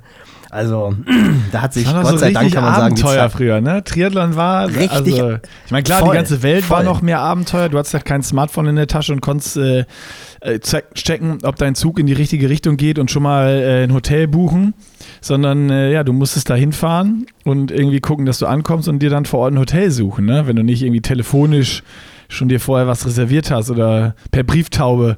Äh, also das ist ja, es war ja auch einfach eine ganz andere Welt. Aber also wie viel geil mehr Ungewissheit und Abenteuer und da wird sich ja heute keiner mehr drauf einlassen. Äh, und, und dann sind die Hotels weg. Was machst du dann? Dann pennst du in der Bikebag. Also was das? Und dann gewinnst du das Rennen. Was ist das für eine abgefahrene Geschichte? Toll. Also unfassbar. Ja, das war natürlich, war natürlich irgendwie auch so als aus Trainersicht, weil dann Simon Lessing natürlich auch darüber geredet hat, wie hochspezialisiert quasi der Sport jetzt ist. Also dass mhm. du dich halt irgendwie entscheiden musst, machst du jetzt, also Weltcup ist ja eh mittlerweile mehr Sprintdistanz als olympische Distanz. Also das ist ja auch schon wirklich sehr, sehr, sehr kurz. Und interessanterweise diese kurzen Sachen, so wie Supersprint, das gab es ja früher auch. Also es gab in Koblenz, gab es auch so ein richtig cooles Format, wo die auch damals alle am Start waren. Da bin ich auch hingefahren als Fanboy, um mir das anzugucken. Da waren die dann alle am Start. Also Simon Lessing, Greg Welsh, Aggie. Und das war am Dreiländereck. Und äh, da waren so diese wechselnden Disziplinen. Da war erster Durchgang war Triathlon klassisch, dann war zehn Minuten Pause, nachdem der erste im Ziel war. Das heißt, die letzten hatten noch weniger Pause als der erste. Und dann war, weiß ich nicht, äh, Run, Bike, Swim und mhm. als letztes dann halt irgendwie Bike, Run, Swim oder Bike, Swim, Run oder so. Also das gab es damals auch schon, auch Mitte der 90er. Das hat Simon Lessing halt auch erzählt. Aber was er halt gesagt hat, dass du dir damals halt auch keine Gedanken, also du hast halt einfach die Rennen gemacht, die halt Kohle gebracht haben. Und wenn es halt eine Halbdistanz waren, war es halt eine Halbdistanz. Wenn es eine olympische Distanz war, war es eine olympische Distanz. Sprintdistanzen gab es damals gar nicht so viel. Und dann sind sie halt auch darauf gekommen, dass eigentlich so ja der Einzige, der das versucht, tatsächlich Christian Blumenfeld ist. Ähm, dass der halt wirklich so der ist, der halt zwischen den Distanzen hin und her springt. Bei ja. den Frauen kann man sagen, Taylor Nipp hat sie ja im Grunde auch sehr, sehr gut hinbekommen hat auch die ähm, Olympia-Quali geholt für Paris, hat dann PTO, weiß ich nicht, hat sie es gewonnen, ich glaube PTO-Rennen gewonnen und dann auf Hawaii auch ein Wahnsinnsdebüt hingelegt. Und das ist natürlich schon auch ganz interessant. Also musst du dich wirklich so äh, spezialisieren. Ich weiß nicht, ob du es gesehen hast. Am Wochenende war ja auch wieder eine Halbdistanz in den USA und da hat ja Kaspar Stornes gewonnen. Das oh, fand nee, ich sehr interessant. Gesehen. Ja, fand ich auch ganz, ganz spannend, weil ja jetzt tatsächlich die Gustav Iden und Christian Blumenfeld ja so ein bisschen ihre eigene Suppe quasi machen und der norwegische Verband jetzt ein bisschen auf die anderen setzt. Also jetzt nicht für Olympia, da versucht natürlich auf jeden Fall auch Christian Blumenfeld wieder dabei zu sein. Aber den Support kriegen jetzt doch ein bisschen die jungen Athleten und interessanterweise haben das auch mehrere Norweger gemacht. Also bei den Frauen hat, glaube ich, auch ich weiß nicht, ob auch eine Norwegerin gewonnen hat oder zweite geworden ist. Auf jeden Fall vom Rad gestiegen sind, glaube ich, drei oder vier Norweger unter den Top Ten Boah. bei den Männern. Boah. Und den einzigen, den ich vom Namen her kannte, war halt Kaspar Stornes. Also ich bin jetzt auch im Weltcup nicht so drin, aber die sind dann auch beim Laufen, sind die ein bisschen eingegangen, sind dann aber, keine Ahnung, Vierter und Sechster geworden, waren auch Norweger und Kaspar Stornes hat das Ding gewonnen. Äh, Sam Long ist, glaube ich, Dritter geworden. Ich weiß jetzt nicht, wer Zweiter geworden ist, ein US-Amerikaner, der auch saustark gelaufen ist. Aber fand ich ganz spannend, dass Kaspar Stornes, der ja so ein bisschen jetzt die letzten Jahre für mich zumindest nicht mehr so vorne mit dabei war, jetzt dann auf einmal auch relativ souverän so eine Halbdistanz gewinnt und ja vermutlich auch absolut in der Vorbereitung auf Paris sein wird. Also er wird ja auch Hoffnung haben, in Paris starten zu können. Vielleicht ist er sogar schon qualifiziert. Aber das ist ja jetzt auch nichts Neues, so dieses Mischen der Distanzen, dass halt Kurzdistanzler auch auf der Halbdistanz wahnsinnig stark sind. Das weiß man ja. Ähm, ja, vor allem PTO mit, wird genau mit, das mit dem Hintergrund. PTO ja noch mehr, weil die Distanz näher dran ist. Und genau. ähm, wenn man äh, das verfolgt, was auch die Athleten ja kommunizieren, oder Fred sagt es ja auch immer, äh, Fred Funk, immer ganz, ganz klar, ähm, weil er Leute fragen, ja, wie pacest du dich auf dem Rad und sonst was? Und er meinte er, heutzutage, wenn du beim Rennen startest auf einer Mitteldistanz, wo äh, ein stark besetztes Feld ist, gibt es kein Pacing. Das ist Startschuss, nee. All Out, Finish. So, und äh, egal ob Swim, Bike, Run, da ist nichts mit Taktik, das ist einfach das Fahren, das Schwimmen und das äh, äh, Laufen, was du an dem Tag halt kannst. Und das ist ja auch viel mehr dieser Kurzdistanz-Style, den es einfach gibt. Und ähm, ja, durch die verbesserten Trainingsbedingungen, äh, äh, äh durch das spezifischere Training und vor allen Dingen durch die Ernährung, ähm, durch das mehr Wissen geht, geht, auch nicht mehr so schnell der Tank aus, wenn du halt mit 2G jetzt eine Langdistanz machen willst, als Kurzdistanzler, das, das gibt es halt nicht mehr. Und dementsprechend kannst du halt dieses, dieses Tempo, äh, ziehen die durch einfach. Also das ist, das, das ist kein Riesenunterschied. Klar, läufst du ein bisschen, bisschen anders, aber äh, ja, schwimmen, ich meine jetzt ob 1,5 oder 1,9 oder 2 Kilometer, das kannst du eine Pace durch, äh, durch, durchballern und ähm, ja, Radfahren ist dann natürlich ein bisschen anders, weil es nicht Windschattenfreigabe ist, aber die Intensität ist dann einfach ein bisschen anders. Klar, du hast diese Antritte und sowas nicht und das Gruppenfahren nicht. Aber die, äh, wenn die dann in einer Ausreißergruppe sind oder vorne irgendwie eine Gruppe wieder zusammenfahren müssen, das ist ja auch Kurzdistanz. Die können ja auch mittlerweile alle Radfahren. Das sind ja die wenigsten, ah, unbedingt. die da, die da nur im Windschatten fahren, wo du weißt, okay, das ist ein schwarz, starker Schimmer und äh, der sitzt dann nur im Windschatten und, und muss gucken, dass er irgendwie zum, zum Laufen kommt.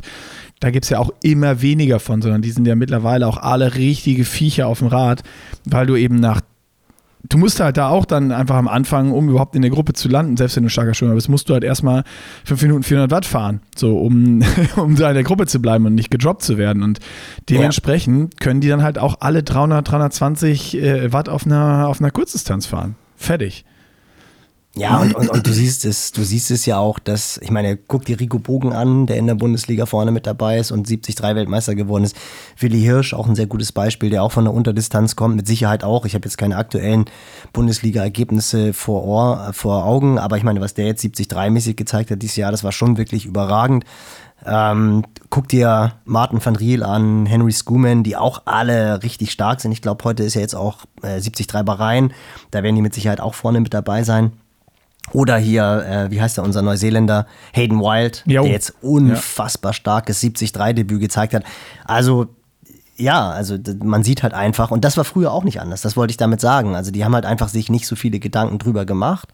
Und da schließt sich auch der Kreis äh, zum Podcast mit Dan, der halt den zweiten den Podcast, den ich gehört habe, mit Greg Bennett, wo dann Greg Bennett halt auch nochmal gefragt hat, was denn so das Geheimrezept von, von Dan ist. Und dann hat er, das fand ich ganz interessant, also einmal gesagt, dass jeder Topathlet, egal ob es jetzt Lucy ist, ob es Anne ist, ob es Jan ist, alle haben ein super Team um sich rum. Mhm. Also die haben äh, alle einen fantastischen Physiotherapeuten dabei, haben alle irgendwie einen Athletik, oder nicht alle, aber haben zum Großteil auch einen Athletiktrainer dabei, haben dann einen, der auch so ein bisschen das Training überwacht und der auch dann so die Informationen an, an Dan weitergibt. Und Dan macht quasi den Plan, aber kriegt immer Feedback von Dritten, wie der körperliche Zustand gerade ist. Wo er halt mhm. halt auch noch ein bisschen besser bemessen kann, wie ist gerade eigentlich der Erschöpfungszustand, kann ich den Workload hochfahren, muss ich den Workload vielleicht ein klein bisschen reduzieren, hat natürlich auch Athleten, die drei, die halt entsprechend Erfahrung haben, die Körpergefühl haben, die auch wissen, was sie machen, also das hilft natürlich auch total. Und er hat gesagt, was aber, also es gibt kein Geheimrezept, außer dass er einfach wirklich ein sehr gutes Gespür dafür hat, was der Athlet individuell braucht an Einheiten. Mhm. Also ob es jetzt gerade 40-20 Intervalle sind, 30-30 oder 30-15 oder ob wir vielleicht doch gerade wieder ein bisschen mehr Richtung Schwelle gehen. Also das, das meint er, merkt er wirklich sehr, sehr gut. Aber was sie halt alle machen, und das wollte ich sagen als Brücke, sie trainieren alle viel. Also er ist halt der Meinung, um halt in der Weltspitze zu sein, musst du viel trainieren. Das ist ja das, was letztendlich auch irgendwie alle sagen. Aber du bist nicht mit 20, 22, 23 Stunden Training pro Woche, kommst du nicht in die Weltspitze. Und da ist es dann völlig scheißegal, ob du Weltcup machst, Sprintdistanz machst, ob du Halbdistanz machst, ob du Langdistanz machst. Du musst einfach viel trainieren.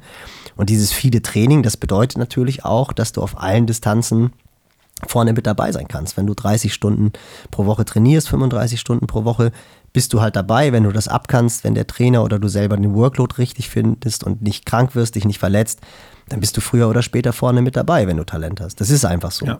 Und klar, ich glaube, für Ironman musst du dann schon nochmal so ein bisschen diese Spezifik der letzten zwei, drei Stunden, musst du, glaube ich, dann doch nochmal ein bisschen anders trainieren vermutlich oder musst dann halt einfach nochmal mehr Wert drauf legen, sitzpositionsmäßig. Ich meine, das hat man bei Christian Blumenfeld gesehen, sitzt du wirklich perfekt drauf, weil du sitzt halt einfach mittlerweile ja nur noch vier Stunden, aber trotzdem vier Stunden auf dem Rad und nicht wie bei der Halbdistanz eine Stunde 50. Und dann fühlt sich das Laufen natürlich auch anders an. Das heißt, so dieser ganze motorische, technische oder biomechanische Part, der ist, glaube ich, auf der Langdistanz nochmal ein bisschen wichtiger, muss dann vermutlich auch viel Zeit auf dem TT absolvieren und auch lauftechnisch noch vielleicht ein bisschen mehr an der Ökonomie arbeiten, weil das ist halt ein Unterschied, ob du am Ende zwei Stunden 30 läufst oder eine Stunde 8, eine Stunde 9, eine Stunde 7 wie die Weltspitze mittlerweile. Aber von der, von der reinen Fitness her ist das auch kein Unterschied können die letztendlich alle auch vermutlich einen, einen Super Ironman machen. Aber da musst du dann halt einfach nochmal so für diese letzten anderthalb Stunden im schwarzen Bereich, also dem unbekannten Bereich, da musst du vermutlich nochmal ein bisschen anders trainieren. Aber vom Fitnesslevel her sind die, die auf der, sieht man ja auch an den Norwegern. Also die kommen dann halt auf die Langdistanz und sind dann halt vorne mit dabei. Also das sind alles Maschinen. Und das war interessanterweise früher halt ganz genauso. Also da hat sich dann letztendlich doch nicht viel verändert. Ne? Warum auch, ne? Die Anforderungen sind ja auch immer noch gleich vom, vom Rennen her. Genau. Also, äh, Wäre wär verwunderlich. Aber es ist alles schneller geworden. Schön.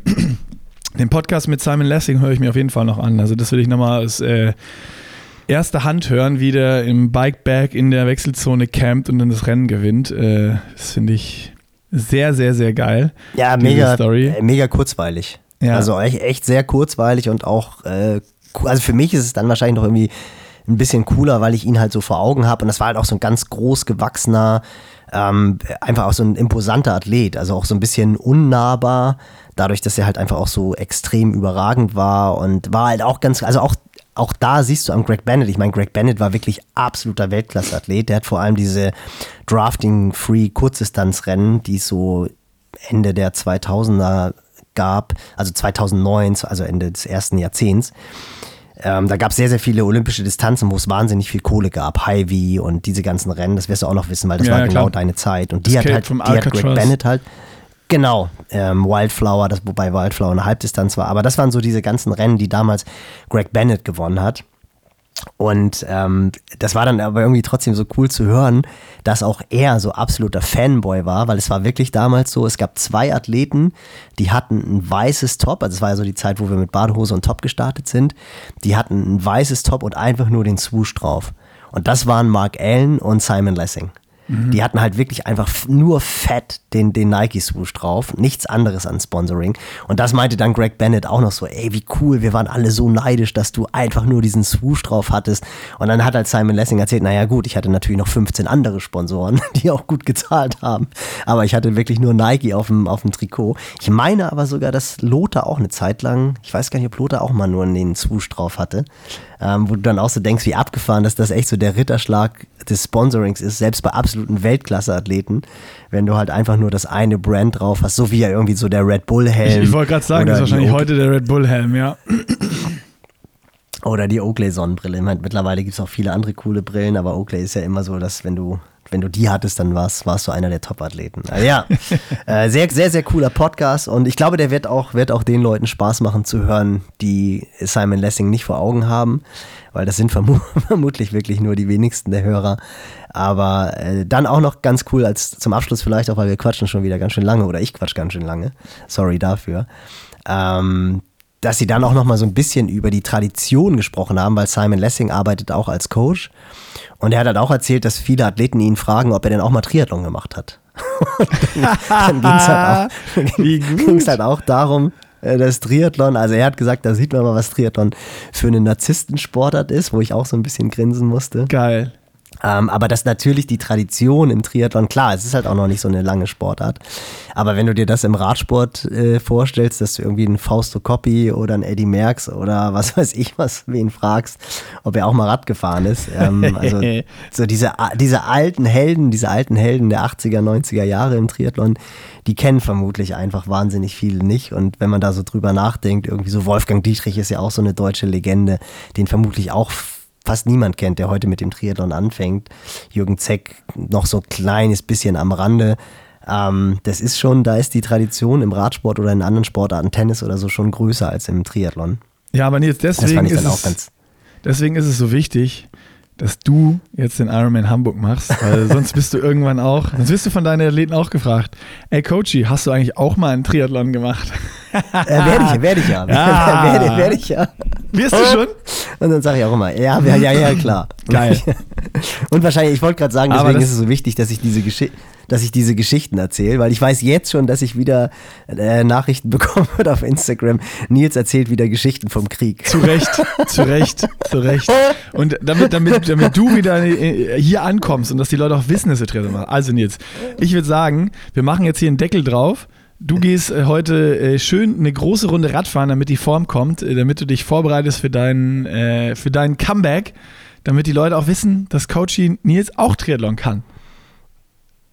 Ja, diese Woche ist ja so ein bisschen, äh, das habe ich für mich so gesetzt, mal gucken, wie ich diese Woche durchstehe. Also wie ich das Ganze überlebe ähm, und dann, dann entscheide ich. Also Okay. dann, dann muss ich ja Oh, eh erst mal gucken, ob oh, muss ich eh, noch, spannend. eh, noch, entsch- eh, noch, eh noch entscheiden, ob ich einen Startplatz bekomme. Aber ähm, nee, die Idee, die Idee reift immer mehr. Ähm, Sonst würde ich auch nicht hier morgens um sechs einen Podcast aufnehmen, weil die Arbeit muss ja irgendwann gemacht werden. Also so das sieht's schon, aus. Das ist ja Das- das, das, das, das Wichtige daran. Das, ist nenne ja, ich Effort. Das ist ja Hobby. Nils. Das nenne ich Effort. Ja, Wahnsinn. So. Wahnsinn. Hau dir Frühstück rein, trink dir einen Kaffee und dann geht's ab trainieren. Ich will, ich will dich nicht aufhalten. Die Woche muss gut werden jetzt hier bei dir. Ja, sehen wir dann. Wir. Es macht auf jeden Fall macht Spaß und es gibt Schlimmeres, es gibt Schlimmeres, als zu wissen, ich steig gleich.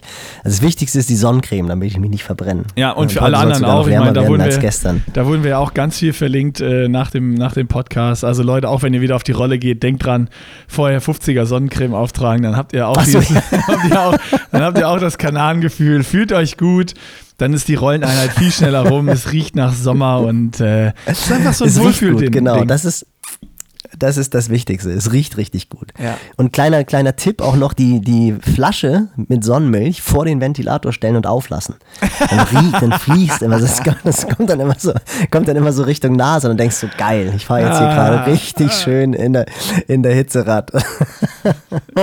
Großartig. Niki Boy, dir ganz viel Spaß, ganz viel Spaß beim Schwimmen. Genieß Danke, das Gefühl, danke. wenn du das erste Mal reinspringst mit rasierten Geschwitzen. Oh ja, stimmt, stimmt, stimmt. Das, äh, ich ja, das werde berichten. cool. Ja, ich bin gespannt. Super.